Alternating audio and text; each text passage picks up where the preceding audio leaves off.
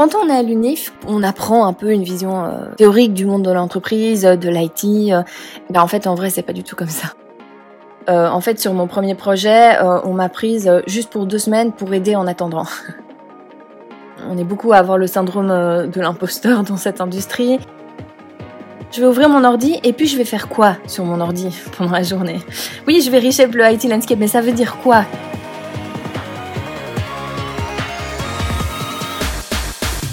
Bonjour et bienvenue dans Best Regards, le podcast qui a pour but de permettre aux jeunes et futurs diplômés d'aborder de façon sereine et éclairée le choix de leur premier emploi.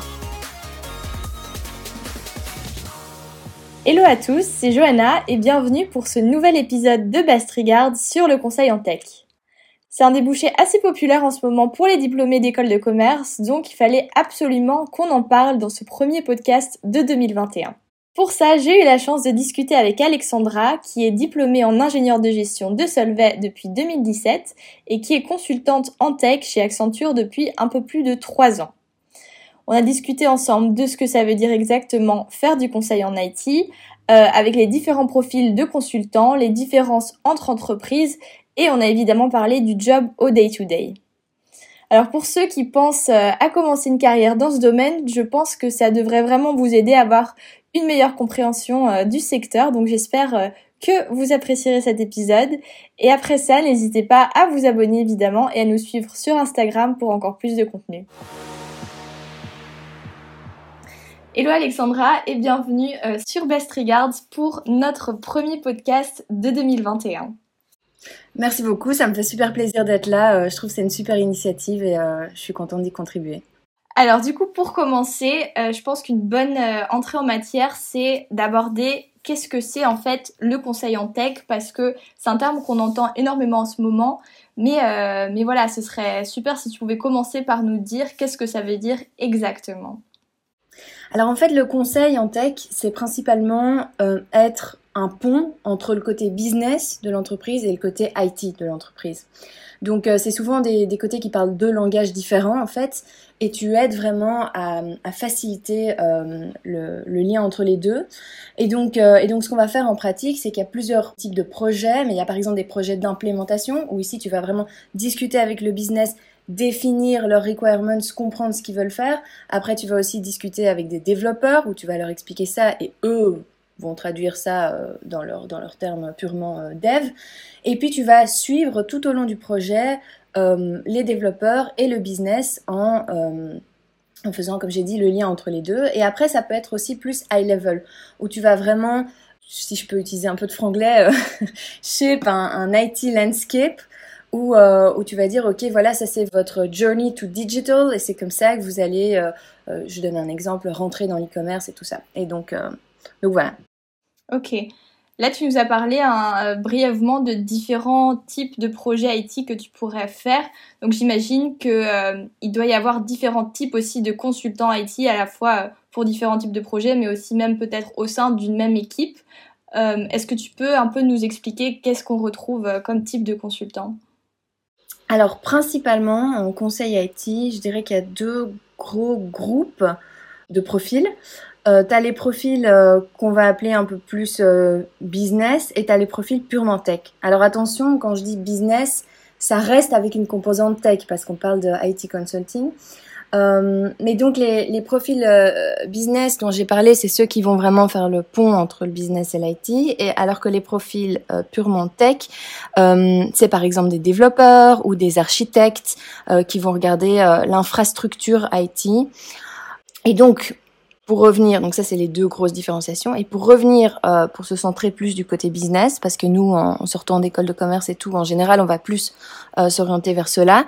Tu as des côtés plus strat, où tu vas faire, comme j'ai dit, ce qui est IT landscape, euh, mais avec une vision stratégique, ou tu as des côtés plus implémentation, où tu vas suivre un projet tout du long dans l'implémentation d'un tool. Et enfin, un dernier type de profil, c'est des profils qu'on va utiliser plus pour ce qu'on appelle du body shopping. Alors ça peut être un terme qui peut être vu négativement, mais c'est pas du tout forcément négatif. En fait, c'est tu vas remplacer euh, quelqu'un en entreprise pour une durée déterminée, euh, par exemple quelqu'un qui part en congé maternité euh, ou, un autre type de long term leave, et tu vas vraiment être chez le client comme si tu travaillais chez le client. Donc ça, c'est les différents euh, euh, types de profils qu'on a. Ok. Et alors, donc tu nous as parlé maintenant des différents types de profils. Est-ce qu'on va euh, les retrouver dans toutes les entreprises qui font du conseil en tech? Alors non, pas forcément. Il y a différents types, types d'entreprises. Alors je pense que ici, je vais faire une, une différenciation un peu simpliste. Mais déjà, on peut différencier les plus grosses et les plus petites entreprises, comme dans comme dans d'autres secteurs de consulting également. Au niveau des grosses entreprises, euh, tu vas avoir euh, peut-être plus de variété de types de profils, parce que bah, forcément elles offrent plus de services, elles sont plus grosses. Euh, et tu vas aussi travailler en général sur des plus gros clients. Alors que si tu regardes des plus petites entreprises, là tu vas avoir des plus petits clients, mais ça a son intérêt aussi parce que en ayant des plus petits clients, tu peux aussi toucher à différents aspects euh, du business. Euh, et tu vas dans les petites entreprises, tu vas aussi avoir différentes industries. Parce qu'en général, les petites entreprises choisissent une industrie niche ou vont se spécialiser sur une certaine industrie, alors que les plus grosses entreprises vont plus être cross-industrie. Euh, donc c'est important quand votre audience compare les différentes entreprises, c'est important de regarder euh, les industries, c'est important de regarder la taille euh, des entreprises de consultance et c'est important de regarder en fonction de si vous êtes intéressé ou pas par du body shopping, si ils font du body shopping ou pas. Ok, top.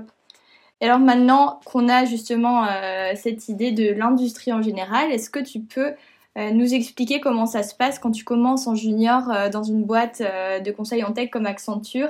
Est-ce que tu dois choisir une technologie spécifique comme SAP par exemple? Est-ce que tu peux donner aussi un ou deux exemples de projets sur lesquels on pourrait travailler? Ouais. Alors en fait, c'est important de regarder l'organisation des différentes entreprises où, où tu voudrais postuler, parce que elles sont pas toutes organisées de la même façon. Donc en gros, tu as différents euh, streams et, euh, et tu vas rentrer dans un stream spécifiquement. Il y en a qui peuvent être euh, organisés en, en termes d'industrie. Donc ici, je vais donner un peu des exemples de functional stream parce que j'imagine que ça doit être un peu fluffy pour les gens qui qui connaissent pas. Donc donc par exemple, tu vas avoir euh, finance, où tu vas avoir euh, talent and organization, c'est tout ce qui est euh, restructuration HR. tu vas avoir, enfin ici c'est comme ça qu'ils sont appelés chez nous, mais ça peut avoir des autres noms dans les, dans les autres entreprises. Tu vas avoir customer service and support. tu peux avoir e-commerce et tout ça. Et, donc, en fait, dans les différents functional streams, tu peux avoir différentes technologies. Et donc, toi, tu vas pas rentrer en disant, OK, voilà, je suis un expert SAP. Tu vas rentrer en disant, OK, moi, je suis intéressé par la finance. Et là, tu peux travailler sur les différentes technologies et à travers différentes euh, industries. Après, tu peux aussi rentrer dans différentes entreprises aussi, purement sur une technologie spécifique. Donc, ça, ça dépend vraiment déjà d'une entreprise à l'autre. Et surtout, ça, dépend aussi du début de ta carrière et plus tard dans ta carrière. Quand tu rentres, tu rentres sur une thématique, plus tard, tu te spécialises probablement euh, dans une technologie plus que dans l'autre. Mais ça ne veut pas dire que tu ne touches pas aux autres. Maintenant, la deuxième partie de ta question, qui était typiquement un, exemple de projet. Euh, ici, je pense que je vais donner euh, deux types d'exemples de projets auxquels moi j'ai participé. Un projet qui est plus ce qu'on appelle front office, qui va avoir un lien avec le direct end consumer et puis un projet qui est plus back office. Donc euh, le projet plus euh, front office, euh, moi j'ai travaillé sur dans l'implémentation d'un e-commerce pour un supermarché. C'était en fait pour la, page produit, tu sais, quand tu es, sur un, e-com et que tu, tu, veux en savoir plus sur ton produit, bah, tu as énormément d'informations qui sont disponibles pour montrer ça au consommateur. Et donc forcément, on veut pas inonder le consommateur d'informations et on veut montrer les informations qui sont les plus pertinentes pour qu'il achète en fait.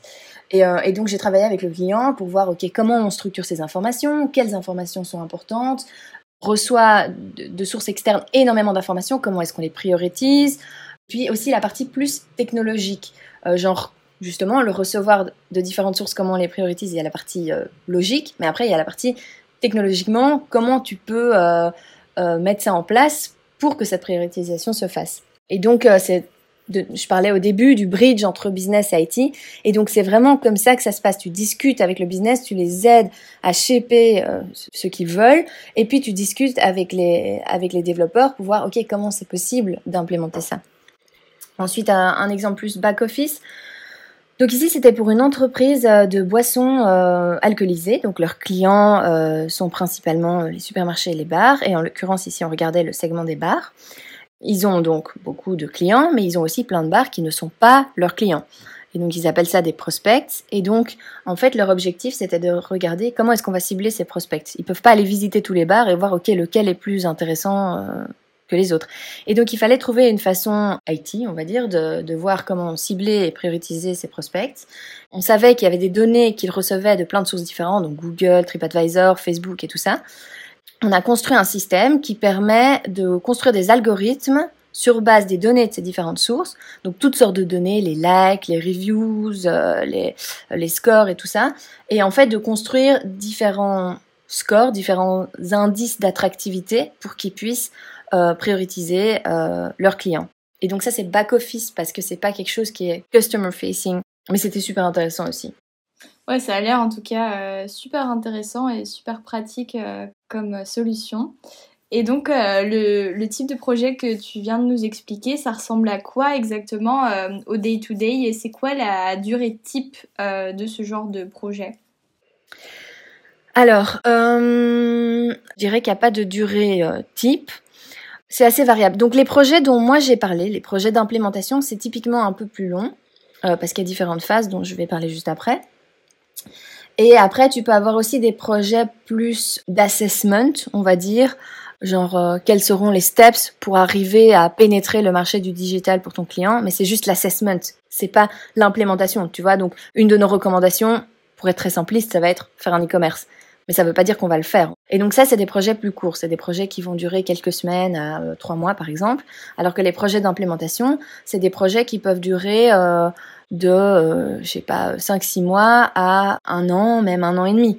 Après, euh, souvent les projets d'implémentation sont divisés en sprints, où on va dire, OK, dans un sprint, on va construire telle, telle, telle fonctionnalité. Le sprint va par exemple durer trois mois. Dans le sprint suivant, on va faire telle, telle, telle fonctionnalité. Donc toi, en tant que consultant, tu vas pas travailler à l'infini sur ce projet du début jusqu'au dernier sprint euh, de la fin de l'humanité, tu vois. Tu vas, tu vas travailler sur un, sprint ou deux, par exemple, et puis quand tu as envie de voir autre chose, voir un autre client, bah, tu vas dire, OK, euh, j'aimerais bien, euh, d'ici à ce que ce sprint soit fini, qu'on me trouve un autre client. Mes projets à moi, ils ont toujours duré entre deux et huit mois. C'était mon grand max, huit mois. Et alors, au niveau de comment ça se passe, donc en fait, tu as différentes phases. Tu as la phase design, où tu vas shape les requirements avec ton client. Euh, ils ont leur grosse vision, mais tu vas casser la vision en petits morceaux et regarder, ok, euh, quels sont les actionable steps pour arriver à ça. Et puis tu vas discuter avec les développeurs pour voir si c'est faisable ou pas. Puis tu as la partie build, où euh, là, euh, les développeurs vont implémenter, ils vont avoir un système test où ils vont mettre ça en place. Tu vas beaucoup travailler avec les développeurs et leur dire, euh, si tu veux, toi, tu es un peu le filtre entre les développeurs et le business. Donc tu vas leur dire, ok, ça, ça va pas, ça, ça va, et, et regarder au fur et à mesure. Après, tu as la partie testing, où toi, avec les développeurs, vous allez tester ensemble le système, voir si ça correspond aux attentes. Et après, tu vas amener ça aux clients et eux-mêmes vont tester. Ensuite, à la partie euh, Go Live, où euh, tout ce que vous avez préparé, bah, c'est plus dans un environnement test, c'est ce qu'on appelle en production, où ça va vraiment aller soit chez le consommateur final, soit euh, dans le système day-to-day du client. Euh, et puis tu as la partie euh, support où en gros euh, bah voilà le projet est live mais il y a peut-être des petits problèmes qui peuvent arriver et donc toi tu es encore là pour aider pour aider dans ce cas-là. OK, super clair. Et alors une question un peu plus personnelle maintenant, qu'est-ce qui toi t'a le plus surprise dans le job quand tu as commencé? Alors, en fait, ce que j'avais trouvé assez surprenant, c'est que euh, quand on est à l'UNIF, on apprend un peu une vision euh, théorique du monde de l'entreprise, de l'IT, euh, et en fait c'est une vision très idéaliste. Et moi je m'en rendais pas compte parce que pour moi c'était la vision que j'avais apprise à l'UNIF. Donc quand on voit euh, toutes ces entreprises où euh, tout est complètement streamlined, la supply chain est hyper euh, hyper intégrée avec le système de prévision du volume qu'il va falloir produire. Ben en fait, en vrai, c'est pas du tout comme ça. En vrai, c'est le gros bordel dans les entreprises.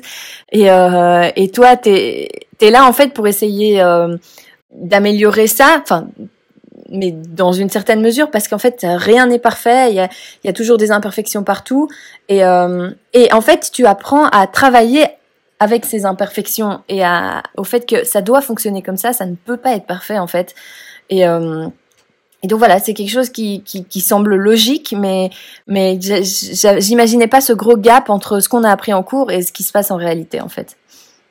Et alors, euh, maintenant, euh, avant-dernière question, comment est-ce que euh, ton job évolue au fil du temps dans une boîte comme Accenture? Alors en fait, euh, je dirais que tu peux moduler ton job toi-même dans une certaine mesure. Ça va dépendre aussi de, de tes centres d'intérêt. Je pense que ce qui est très important, c'est de rendre ça clair dès le début, ou en tout cas au fur et à mesure que tu le découvres. Quand tu arrives dans un job, tu découvres ce que t'aimes bien et ce que t'aimes pas, parce que tu as toi-même une attente de ce job, et puis après, tu as la réalité qui, qui arrive. En fait, ce qui est intéressant, c'est que tu peux évoluer euh, très rapidement si tu montres de la passion, en fait. Moi, là, ça fait euh, trois ans et deux mois que, que je bosse. En fait, j'ai toujours travaillé euh, parce que j'ai le souci du vouloir bien faire et pas parce que je veux une promotion ou ceci ou cela. Enfin, c'est pas ma, ma, motivation première. Mais après, les choses suivent naturellement. Et donc, en montrant toujours hyper investi dans ce que j'ai fait et tout ça, ben, ils m'ont naturellement donné plus de responsabilités. Et donc, et donc pour donner un, pour donner un exemple maintenant, euh, en fait sur mon premier projet, euh, on m'a prise euh, juste pour deux semaines pour aider en attendant. Coup, au final, je suis restée chez eux huit mois alors que j'étais là pour deux semaines parce qu'en fait j'ai montré de l'intérêt, j'ai posé plein de questions, j'ai lu la documentation et maintenant en fait le rôle, le projet que je viens de terminer là, il y a une grosse boîte qui a vendu toute une partie de son business et j'étais project manager global, donc dans le monde entier, euh, pour toute la scission euh, RH. Et donc je discutais avec tous les, différents pays et tout ça. J'étais en, en, contact avec le high level management et c'est super intéressant parce que j'ai que trois ans et demi d'expérience. Si vous montrez de la passion, vous pouvez vous pouvez évoluer super vite. Trop cool, bah ça fait euh, c'est super intéressant aussi de vraiment entendre ton euh, parcours euh, en, particulier. Donc merci de, partager ça avec nous. Et donc on conclut toujours nos épisodes avec euh, un conseil pour nos auditeurs. Quel serait le tien? Alors le mien, c'est en fait quand quand t'es en, je me souviens quand j'étais en job fair et tout ça, quand je posais des questions par rapport à ok quel est le job, euh, eh ben on reçoit souvent des réponses un peu euh, un peu fluffy, genre euh, oui alors tu vas reshape le IT landscape, tu vois typiquement. Mais en fait quand t'es étudiant, tu sais pas ce que ça veut dire. Je vais ouvrir mon ordi et puis je vais faire quoi sur mon ordi pendant la journée? Oui, je vais reshape le IT landscape, mais ça veut dire quoi? Qu'est-ce que je vais taper sur mon ordi? Et donc, euh, il faut pas hésiter à essayer de creuser un peu plus et demander, ok, euh, quelle est une journée type et pas avoir peur de, de se dire, ah, il s'attend à ce que je comprenne ce que ça veut dire, euh, reshape le IT landscape, euh, j'ose pas demander. Poser des questions, vraiment poser des questions. Et c'est aussi un conseil pour, après, une fois que tu as commencé le job, toujours poser des questions et ensuite, euh, le deuxième conseil, c'est euh, ne sous-estime pas ta valeur sur le sur le marché du travail ou quand tu commences à travailler en fait. On est beaucoup à avoir le syndrome euh, de l'imposteur dans cette industrie. Euh, tu te dis oui mais moi en petit rookie que je suis, qu'est-ce que je peux apporter à un mec qui est depuis 20 ans sur sur cette industrie en particulier avec un client? Et en fait Parfois, tu as une question, tu dis non, c'est une bête question. Et le nombre de fois où moi, je, je ping mon manager en chat en disant mais pourquoi ta, et il me dit mais pose la question parce que lui-même il sait pas en fait. Et euh, ou mon client et lui-même il sait pas. Et en fait, tu une vision en tant qu'étudiant ou en tant que jeune un peu externe, alors que eux ils sont dans leur truc euh, depuis 20 ans. Donc c'est toujours intéressant. Faut pas sous-estimer les questions ou les ou les apports que tu peux avoir euh, à ce niveau-là. Bah écoute, merci beaucoup Alexandra euh, pour, euh, pour ton témoignage et pour tes conseils. Je pense que ça va euh, en aider et, j'espère en inspirer aussi plus d'un. Et bah écoute, à bientôt et bonne continuation. Bah, merci beaucoup, franchement c'était un, grand plaisir et encore une fois je le répète, je trouve c'est une super chouette initiative. Je me souviens quand j'étais à l'UNIF, c'est pas facile de d'évaluer les différents jobs et on opte souvent pour la solution de facilité finalement. D'ailleurs, si jamais il y a des gens qui veulent me contacter pour me poser plus de, des questions plus détaillées, notamment qu'est-ce que je fais quand j'ouvre mon ordi, qu'ils n'hésitent pas à me contacter euh, sur LinkedIn par exemple. Euh, et, euh, et merci beaucoup de m'avoir reçu, c'était vraiment un grand plaisir. Merci d'être resté avec nous jusqu'ici, on espère que l'épisode vous aura plu. Si c'est le cas, n'hésitez pas à vous abonner, à partager notre contenu et à nous laisser 5 étoiles sur Apple Podcast Ça nous aidera à nous faire connaître auprès d'autres jeunes ou futurs diplômés. N'hésitez pas non plus à nous suivre sur les réseaux sociaux pour être tenu au courant de nos autres nouveautés.